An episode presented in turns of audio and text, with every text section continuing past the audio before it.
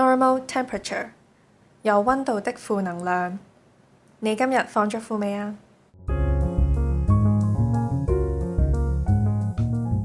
我有一條腦筋急轉彎想問大家，就係你去到一個荒野咁樣啦，跟住嗰度係冇水冇食物乜都冇嘅，咁咧喺你面前就有兩杯水，一杯係人類嘅尿，一杯係動物嘅尿，你會飲邊杯？ I Q 題嚟嘅，嗯，急急轉彎，好似聽過有， 係係咪我講俾你聽嘅？唔知啊，我要諗好耐嘅喎。唔係你求其揀一杯咯，話俾你知。啊，兩杯水，一杯人尿，一杯動物尿。聰明嘅人兩杯水，係啊，係啊，真係有四杯嘢啊！恭喜你啊，成功飲到水。你啊係咪想用呢條題目嚟引導我哋講今日嘅話題咧？係啊，就係咩係露營。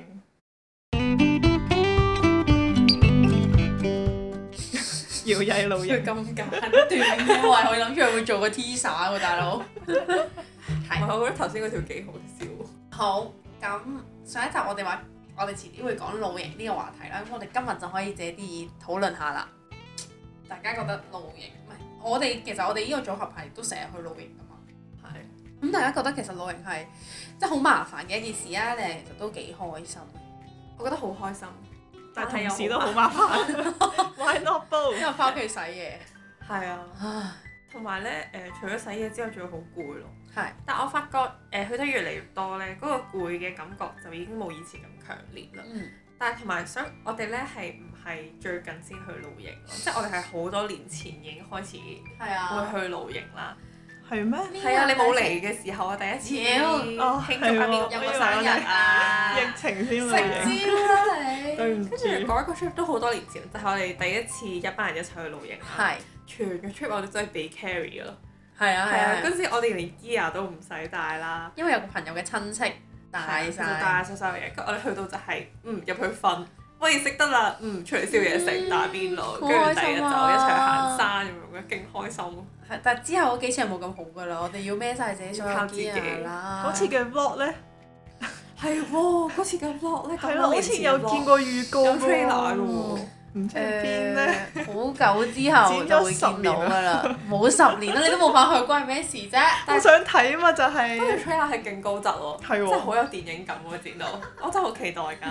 OK 啦，好啦，揾日啊好啊，唉，跟住就係疫情之後咧，又冇地方去啦，咁啊冇理由成日嘥錢去 staycation 啦，於是就成日都去露營咯。嗯即係上年我諗係去得最多，真係去咗五六次到啦，我諗。同埋真係每一次去都會發覺越嚟越多人喎，真係。因係。為大家都冇地方好去，同埋而家露營變咗容易入門好多喎，係啊我覺得比起以前。係啊，但其實有啲必要嘅 gear 都要喺度咯，即係其實都唔係個個都可以買到，或者個個都可以 storage 到嘅喎呢啲嘢嘅話。但係大家有嘅 gear 都好高級係啊嘅喎，即係係用錢達你喎，全部都係，啊我而家有得借噶嘛，即係唔使真係都好買。方便。係我冇，我覺得張好舒服嘅凳，同埋一個枕頭，同埋一個睡袋冇啦。我好似係冇自己 gear 㗎你冇睡袋咩誒？我我有睡袋咯，淨係枕得，頭跟住部嘢都係借人哋。哎呀，驚咯，其你實低低玩。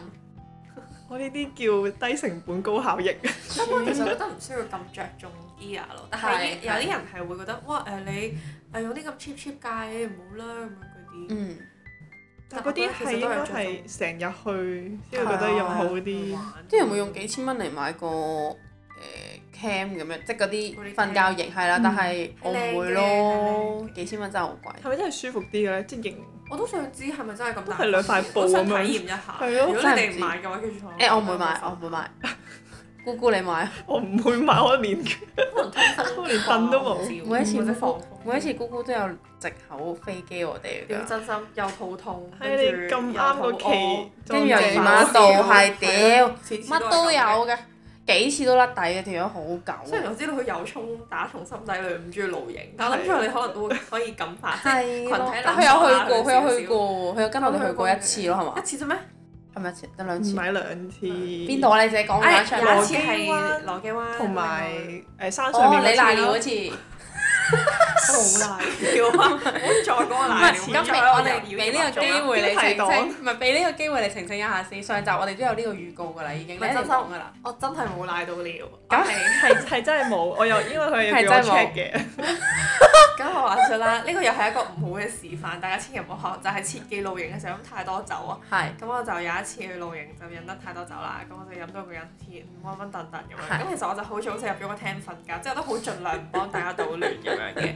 咁但係咧，又處於呢個想瞓又瞓唔着，然後又覺得自己好急尿啦。咁我就我好記得有個畫面就我坐咗喺個廳度，然後喺度諗究竟我自己屙咗督尿未，因為我 覺得好急尿。但係咧，我又覺得而家好似有一種要 release 嘅感覺咁樣嗯啦，所以我就好分唔清楚究竟我有冇。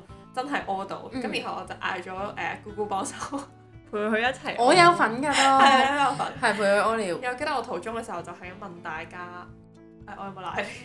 唔係啊，你係係你屙完去先，咗係屙完，跟住我哋翻翻去回程路上，佢佢突然間問我：我頭先有冇屙尿啊？ 因為我心諗我點知頭先有冇屙尿啊？我冇望住你屙尿。 跟住佢就話：誒、你望下我褲腳有冇濕？跟住我真係有幫佢望， 即係摸下佢褲腳咁樣。即係我同佢講冇，賴咗，咁你咪冇冇賴到到尿啊尿咯咯。係擔憂地講：我唔知有冇賴尿，你望下我濕咁如果佢真係有賴尿，你咪摸到 佢啲 尿。冇乜嘢啦，尿啫。唔怪之你要講個 I Q 題咯，好配合，因為有一杯你嘅 尿同兩杯水。願意為我朋友摸佢啲哦我哦好啊尿，好啊，真係，我應該唔啊願意咯。我淨係記得佢一路問係咪我有冇屙到，有冇賴尿。係真心好好憂傷地講。我記得我去完嗰個 camping 之後，我好似有同你哋講，唔知唔好意思咁樣嘅，因為好似覺得好似麻煩咗你哋照好似啊顧又我咁樣有講，睇可下能你冇收到我嘅 apology，因係為你冇照顧 我，你冇摸摸佢褲佢摸腳。佢附近。咁 OK 謝啊。好，我記得咧嗱，我有另一個故事 share 嘅，就係咧嗰陣時我哋一班人啦，就我同姑姑同埋另一啲即係我啲其他朋友一齊去露營啦。跟住有個女仔咧，其實佢都高挑身材好嘅，咁但其實佢嗰日着嘅衫係真係好平凡咯，對比佢平時出街嗰啲。跟住咧都緊嗯身緊，嘅。唔係其實都 OK 啦，比起佢平時出街嗰我哦今日啲。係跟住咧，我哋喺的士站等的士嘅時候咧，有班 MK 仔係後生過我哋嘅，無啦啦行埋嚟問我個 friend 可唔可以俾個 IG 佢啊？跟住之後佢誒、呃我個即係 friend 就搭訕係啦，但係我 friend 見到佢小學雞咁樣啦，又樣唔靚唔靚仔咁咧，所以咧就冇理佢啦。咁我哋就一齊，即係我哋就即係各自各咁樣自己搭的士去到嗰度啦。咁啱我哋都係去同一個地方露營喎。咁去到嗰度咧，其實要行一個山先可以去到露營嗰度啦。跟住我哋又撞翻嗰個僆仔，但係嗰個僆仔已經冇再問我個 friend 攞攞誒 IG 啦。跟住我個 friend 就話啲嘢好重，佢話如果陣間佢問我攞 IG，我會同佢講話誒，你幫我攞晒啲嘢走，我先會俾 IG 你。你記我唔記得呢記件得事？我記得，跟住我哋嗰陣時係啱啱第一次搭訕就係排隊等的士噶嘛。跟住佢失敗咗之後，佢好似有話如果喺營地撞翻你就要俾我咁樣，即係類似緣分咁樣。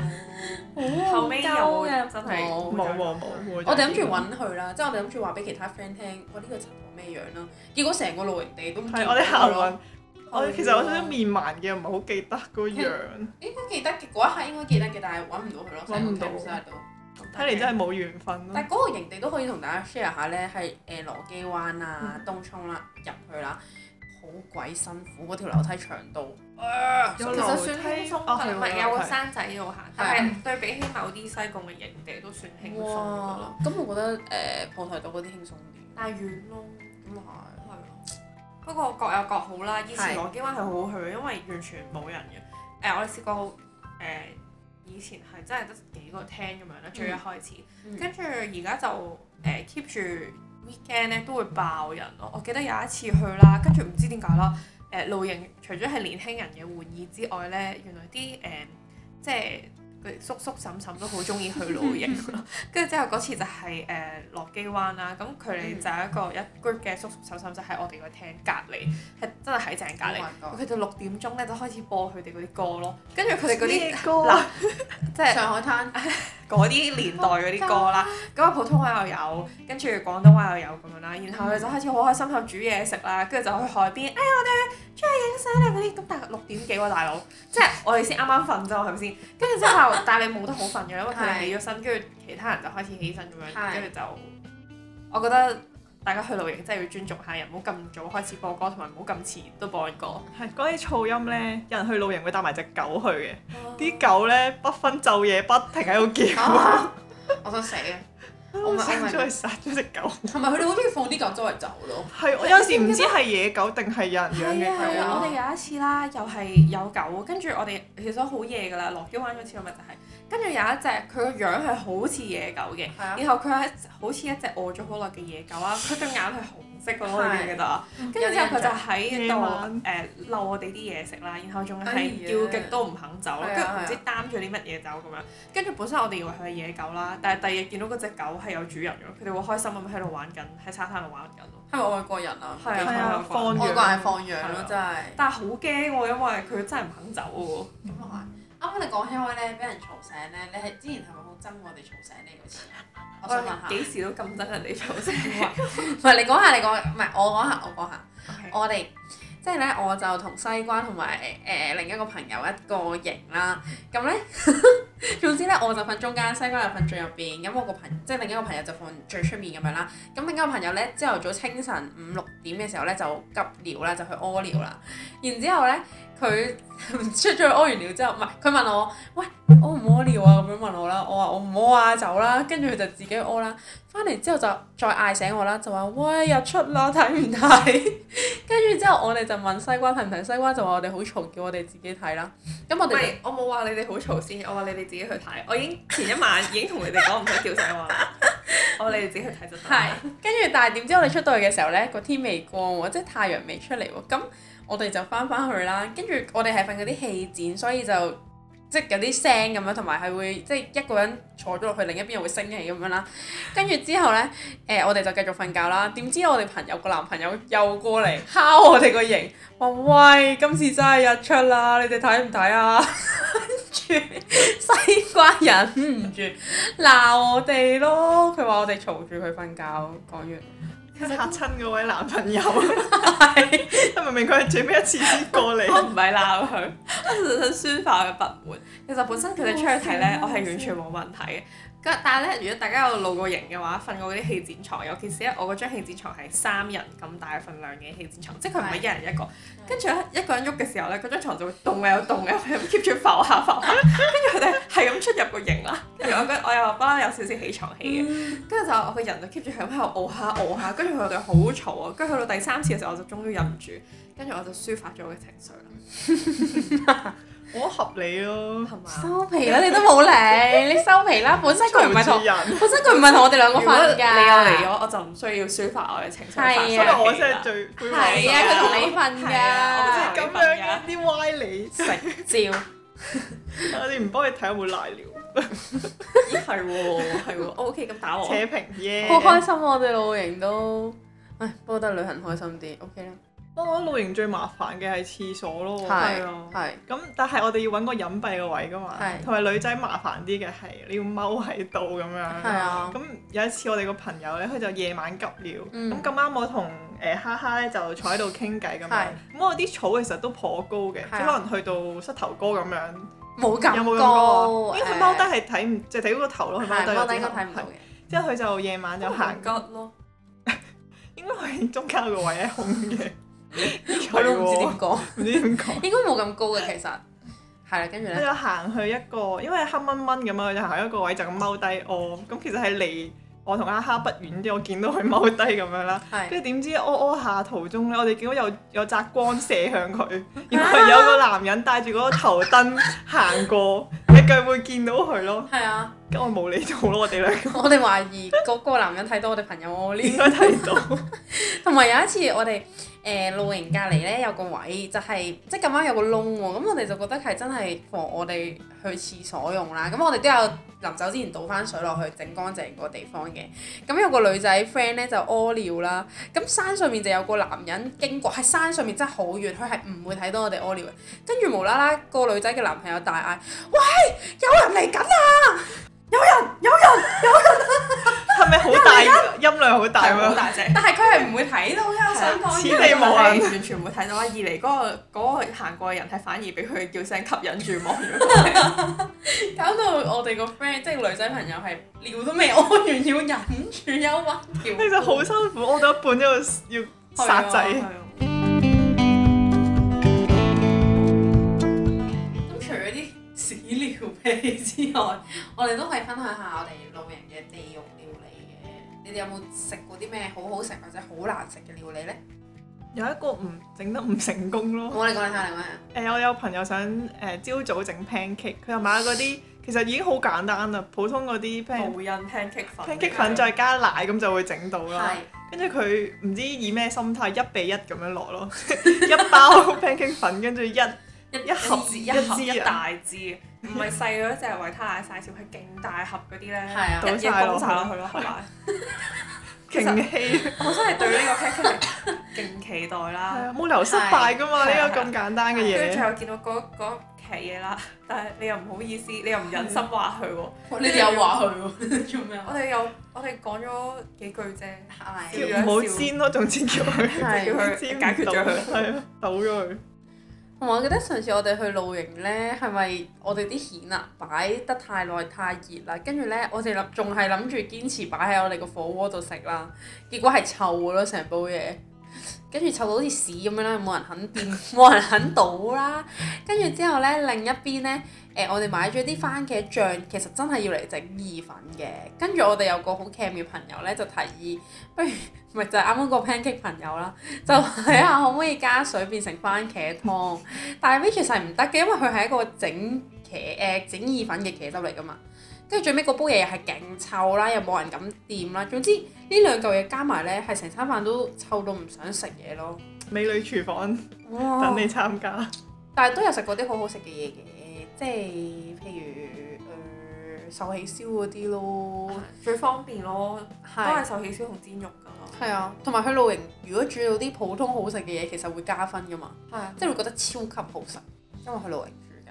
我發現露營煮嘢食呢，嗰、個秘訣在於嗰啲醬咯。只要個醬好食，其實煮咩都好食其實都㗎得。嗯，但我發現我唔知係咪誒香港人露營先至會咁着重嘢食呢樣嘢咧，嗯即係我哋好多時去露營咧都係會係咁係咁食噶嘛，係啊即係可能由誒四點開始食個下午茶，跟住就食晚飯，然後就食宵夜啦。係但係咧，我誒我自己好中意喺 YouTube 度睇外國嗰啲露營片嘅，嗯有啲係日本啊、加拿大啊，佢哋咧係好簡單嘅喎，即係嗯佢哋嘅嘢食係以果腹為主啦，同埋要以存放得耐為主咯。但係佢哋就唔會好似香港人咁樣咁多花神啊，嗯然後跟住咁樣，所以我覺得大家露營嗰、個、呃、experience 會有啲唔同，嗯我覺得幾會幾想試下佢哋嗰一種，即係可能真係都好簡單，就係、着重睇風景啊、大自然為主。感受大自然。係啊係啊，係唔同嘅。嗯可能香港係在於打卡冇係咯，即係影下露營嗰啲，影下自己整啲嘢食，即係以舒服為主，嗯係啊即係享受咁樣。享受係啊我都覺得。但係反而唔會好享受個大自然喎。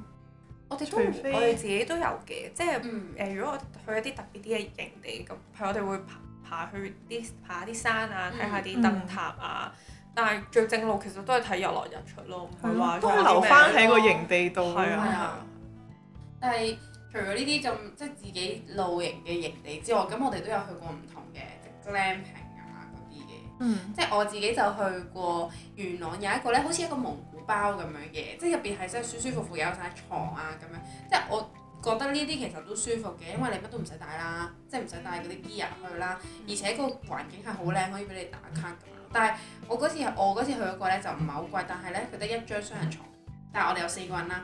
咁另一張床就要喺地下度吹一個充氣床咁嘅嘢啦。嗯咁誒、呃我個朋友話瞓得唔係好舒服，但我自己都瞓， 因為我喺邊度都瞓得着嘅，所以我覺得 OK 嘅咁樣咯。嗯，我有去過車頂嗰啲咯。嗯佢係咩都包埋俾你嘅，所有誒、呃工具，你只需要只需要帶睡袋就得。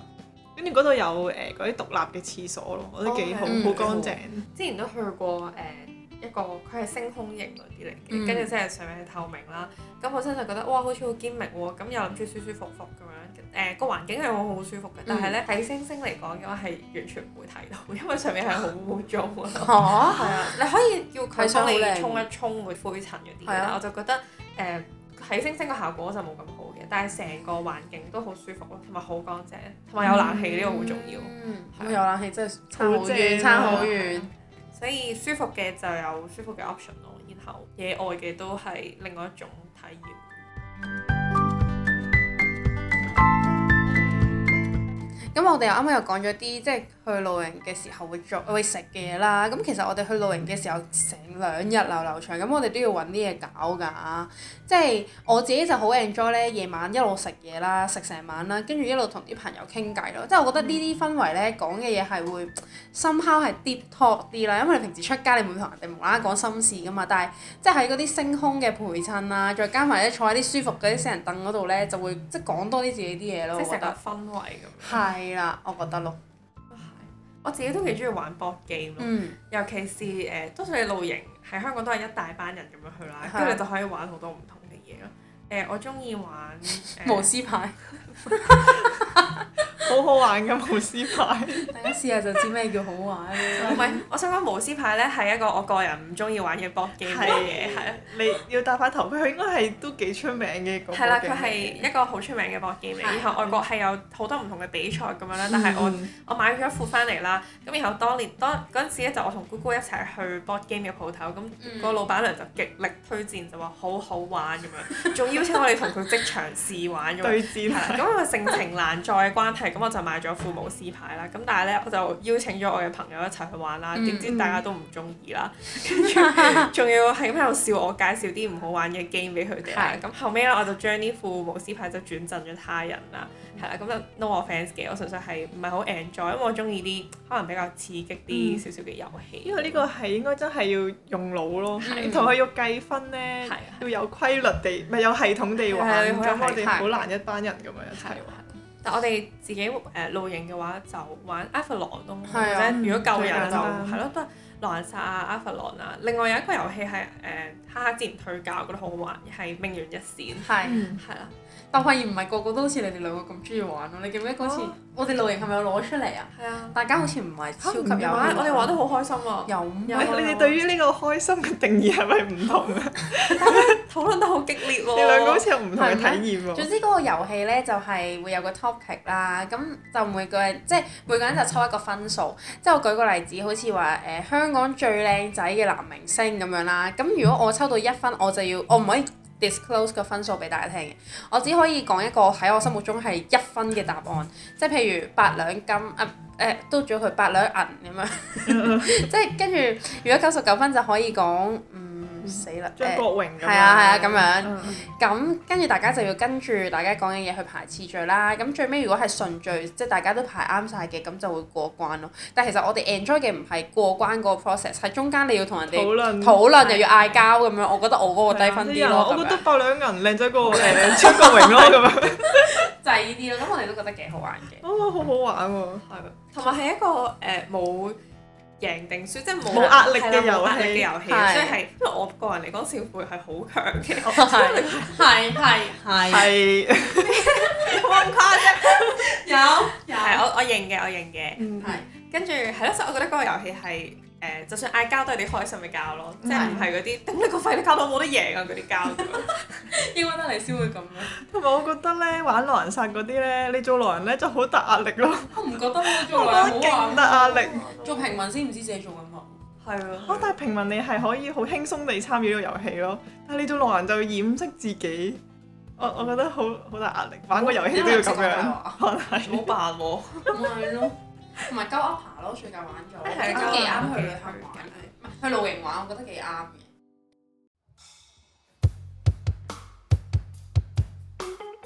我今日想同大家推薦嘅歌呢，係我覺得好啱呢，坐喺啲露營凳嗰度啦，望住個星空播嘅，就係 C O Star 嘅死啦，唔記得咗咩啊！共 同望銀河那時，我覺得好啱大家一班人露營嘅時候聽。誒你講啊，你講講起呢個銀河同星星咧，我想同大家分享一個咧誒、呃最容易睇嘅星座，因為呢個係好多年前我嘅朋友教我啦。只要你喺天上面咧揾到誒、呃四粒星星，然後四隻角，然後中間有條腰帶嘅話咧，嗰、個就係獵戶座啦。我知啊。哦所以大家可以下次去大自然嘅時候試下揾獵戶呃座，同埋咧，如果你大學有誒嗰啲天文會，飲學數會係啊！ 如果睇星星呢個活動，其實係飲嘅咯，你又知你唔好詆毀所有 U 嘅數 唔係唔係唔係，有有啲咯。某間 U。咁我哋今日即係都講咗好多關於露營嘅嘢啦嘅嘢啦，等我哋 rap 下先。 rap 咩啊？要 rap rap 香港有 hip hop，啊 rap A P， rap up，OK？俾個俾個別你。我哋今日去露營，去露營，去露營，西瓜有瀨 尿， 唔啱我。再三個謠言啦嚇，好撚煩啊！但係上一集已經留咗伏筆俾大家，大家應該都好期待。解答到啦已經。係。但我嘅 title 就係咩啊？西瓜去露營買唔嘢。得啊！會多啲人傾入嚟啊聽你跟翻人嘅 flow 啊，係係咯咯。係啦，總之就係大家都可以試下去誒親親大自然咯。好啦，拜拜。拜拜。